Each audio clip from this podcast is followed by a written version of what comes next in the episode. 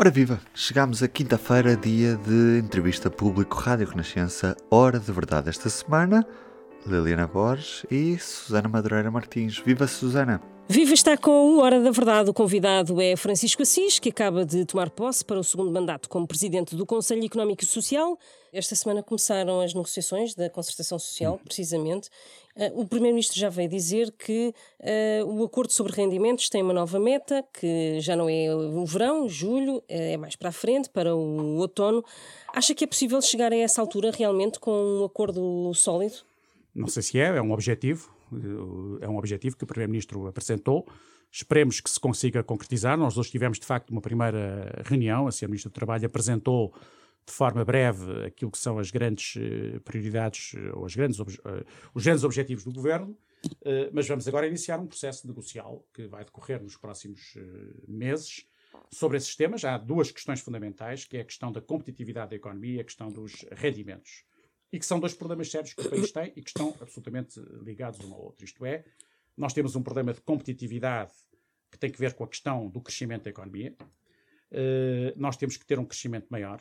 Uh, é evidente que isso todos estaremos de acordo sobre isso. Não, é? não, há, não, há, não haverá nenhum português que não diga, a não ser aqueles que defendem o, as teorias do, do, do, crescimento económico por razões ecológicas, mas que eu admito que sejam, na melhor das hipóteses, 4 a 5% dos, dos uh, portugueses, porque nem todos estamos dispostos com grande alegria a aquecer ao tempo das cavernas. Portanto, nós, a maior parte das pessoas quer crescimento económico, uh, quer evidentemente crescimento económico com preocupações ambientais dessa natureza, mas quer crescimento económico. Uh, agora, a questão é, é, muito simples. É, nós, nos últimos anos, tivemos um longo período de estagnação e mesmo quando tivemos crescimento acima da média europeia, tivemos, tivemos por uma razão muito simples, e é preciso não termos nenhuma ilusão sobre isso, a razão por que tivemos foi porque as grandes potências europeias estavam a atravessar um período de crise económica e estavam a crescer muito abaixo do normal. E, portanto, a média europeia baixou e, naturalmente, nós, com um crescimento medíocre, conseguimos, apesar disso, estar ligeiramente acima da média uh, europeia. E agora temos um cenário de inflação. E agora temos um cenário, não, temos um cenário em que estamos... Que vai mexer também uh, com, de, com de, metas de inflação. de inflação. Sim, não, agora temos esse cenário. Mas, para além disso, este ano vamos recuperar, uh, aparentemente vamos voltar a crescer acima da média europeia, mas as perspectivas para os anos seguintes também são medíocres. O, o cenário que é projetado para os próximos anos é medíocre. Portanto, isso não podemos ignorar. Isso aí não é uma coisa que não. E lá está, é uma coisa que nós podemos dizer abertamente. Governo, os governos dirão sempre que vivem no melhor dos mundos. E as oposições dirão sempre que vivemos no pior dos mundos. E nós podemos dizer, não, nem andamos no melhor nem nos piores dos mundos. Portugal tem coisas boas, tem coisas até extraordinárias, mas também tem muitas insuficiências e tem muitos problemas. Eu não sou daqueles que passam a vida a dizer somos um, um povo extraordinário, conseguimos coisas fantásticas e também não digo o contrário, somos um povo incapaz. Porque uma coisa e outra é do domínio da pura ilusão. É? E uma coisa e outra conduzem a resultados dramáticos. É preciso perceber que nós temos coisas extraordinárias e temos coisas muito medíocres. E o nosso crescimento económico, na verdade, é um crescimento económico que é medíocre, objetivamente. E temos que todos trabalhar no sentido de que ele, de que ele uh, aumente o ritmo do crescimento económico. A variável fundamental aqui é a produtividade, daí que nós estejamos a trabalhar muito na questão da, da, da, da análise da produtividade. Há muitos trabalhos sobre isso. Nós também não, o, SES tem essa capacidade que é esta. Não é preciso, às vezes, produzir coisas completamente inovadoras. Há muitas fundações e universidades já têm trabalhos sobre isto. O que é preciso é absorver esse trabalho e colocar essa discussão e colocar tudo isso em discussão no país. E colocando em discussão, isso também gera as condições para uma sociedade mais informada, mais exigente e para que e para as decisões políticas sejam mais uh, qualificadas. Portanto, essa é uma questão para nós absolutamente fundamental. O tema da, da, inflação, evidentemente que é um dado novo, com que estamos confrontados há uns anos esta parte. Os economistas, como sabem, dividem-se sobre saber se a inflação é estrutural ou conjuntural. Uh, seja estrutural, seja conjuntural, a verdade é que ela existe, está aí, e evidentemente que é um fator novo que introduz aqui uma, uma, uma variável distinta, diferente e que não deixa de ter implicações do ponto de vista económico e social. E, social. e, essa discussão para, para o crescimento económico será uma discussão em concertação social mais fácil por ser um governo de maioria absoluta? Uh, sem os constrangimentos de, dos, dos, acordos parlamentares que, que existiram até então? Eu admito que eu não me quero pronunciar sobre isso, quer dizer, o, a vida político-partidária é o que é, tivemos uma solução diferente, um, quadro parlamentar distinto, agora temos outro, há estabilidade política. Há uma coisa, as, as maiorias absolutas podem, têm aspectos positivos e têm aspectos negativos, mas tem um aspecto muito positivo que é a estabilidade política, não, isso não se pode ignorar. Nós temos hoje um horizonte de quatro anos e meio, quase, não é? De governação do Partido Socialista, com o mesmo Primeiro-Ministro, uh, e como o Primeiro-Ministro também gosta pouco de mudar de, de, ministros, como nós sabemos, provavelmente com os ministros também a permanecerem durante muito tempo nas suas funções, o que significa que temos de facto um horizonte de grande estabilidade para os próximos anos, o que, meu, do meu ponto de vista, neste momento e num contexto de grande incerteza internacional, é uma vantagem que o país objetivamente tem.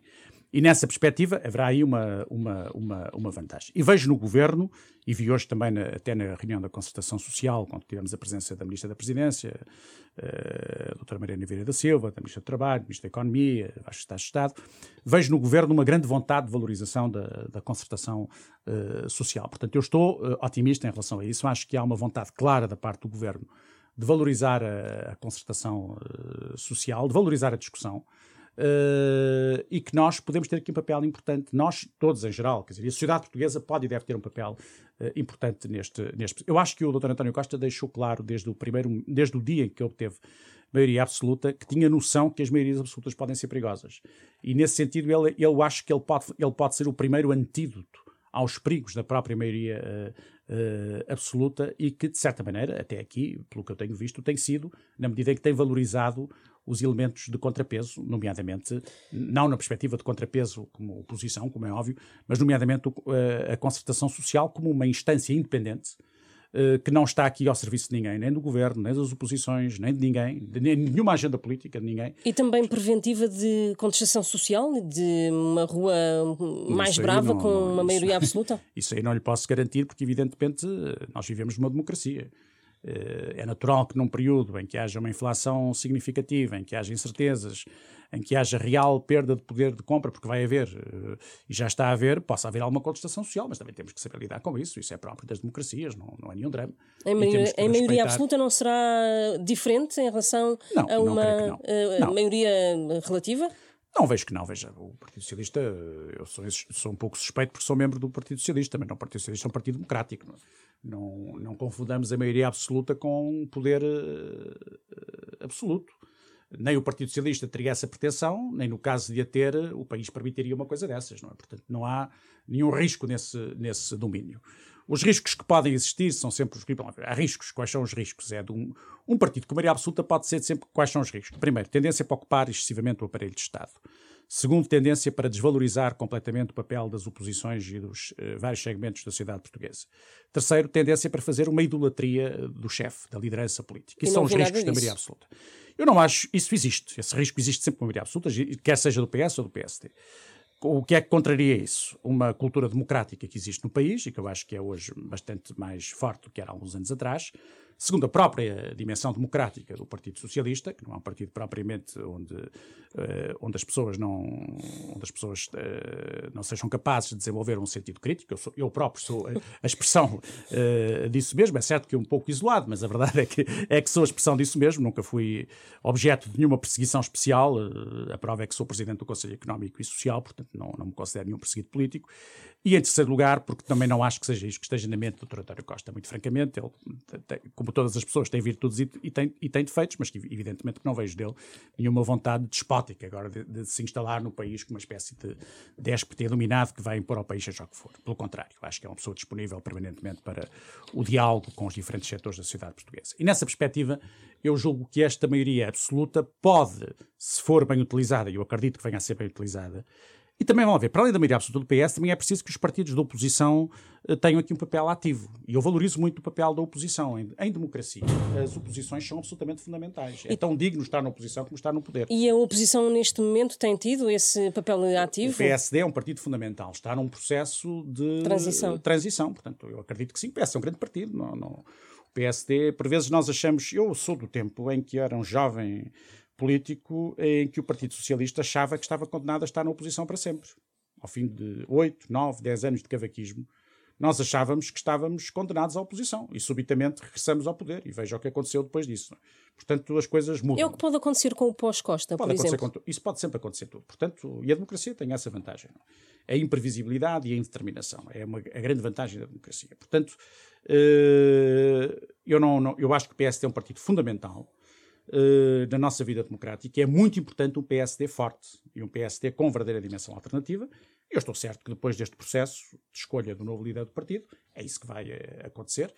sem prejuízo de, das outras oposições que existem no país, que têm que se manifestar à esquerda e à direita, e que têm todo o direito de se manifestar, e que é bom que se manifestem, porque a democracia só funciona verdadeiramente se houver este, este confronto claro, visível, e que as pessoas uh, compreendam sua, em que as pessoas compreendam a substância dessa oposição entre quem está no poder e quem está na oposição, seja à esquerda, seja à direita, e tem perspectivas diferentes em relação ao país. É isso que faz uma, uma democracia. Nós temos um Parlamento vivo, felizmente com bons uh, e boas deputadas no nosso Parlamento, e estou convencido que uh, vamos ter períodos bastante interessantes. Eu não acho nada que este seja um período completamente dominado pela, pela, pela, pela maioria absoluta do Partido Socialista, com certeza que esse é um elemento marcante, mas continuamos a ter um Parlamento ativo, uma sociedade civil vigilante, um país livre e, portanto, isso é que são os elementos fundamentais que devem ser devidamente realçados. Acredita que pode haver um entendimento, por exemplo, sobre a, a redução da semana de trabalho para quatro dias?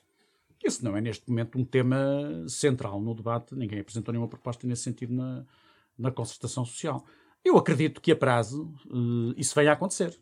Ou se nos projetarmos no futuro, com a evolução científica, tecnológica que está a ocorrer, com a mudança radical de comportamento que está a ocorrer, um dia isso vai se colocar. Não creio que esse seja neste momento um tema que se possa colocar na sociedade portuguesa nos termos, nesses termos. Porquê? Simples. Porque Portugal precisa neste nós ainda estamos numa fase do nosso desenvolvimento em que esse não é de facto um tema central e a prova disso é que ninguém o colocou, nem as centrais sindicais, nem as confederações empresariais, nem o governo. A entrevista completa está disponível em público.pt na edição impressa desta quinta-feira e passa depois das 11 da noite na Rádio Renascença. Destaques do público desta quinta-feira, as construtoras que vão poder forçar a revisão em alta dos preços das obras públicas. Um novo regime criado pelo governo vai prever que as empreitadas sejam revistas em alta nos casos em que os custos de materiais, mão de obra ou equipamentos aumentem em pelo menos 20%. Suécia e Finlândia caminham rumo à NATO e o grupo técnico retira a interrupção voluntária da gravidez dos indicadores de avaliação dos médicos de família. Eu sou o Ruben Martins. É tudo para hoje do P24. Até amanhã. O público fica no ouvido.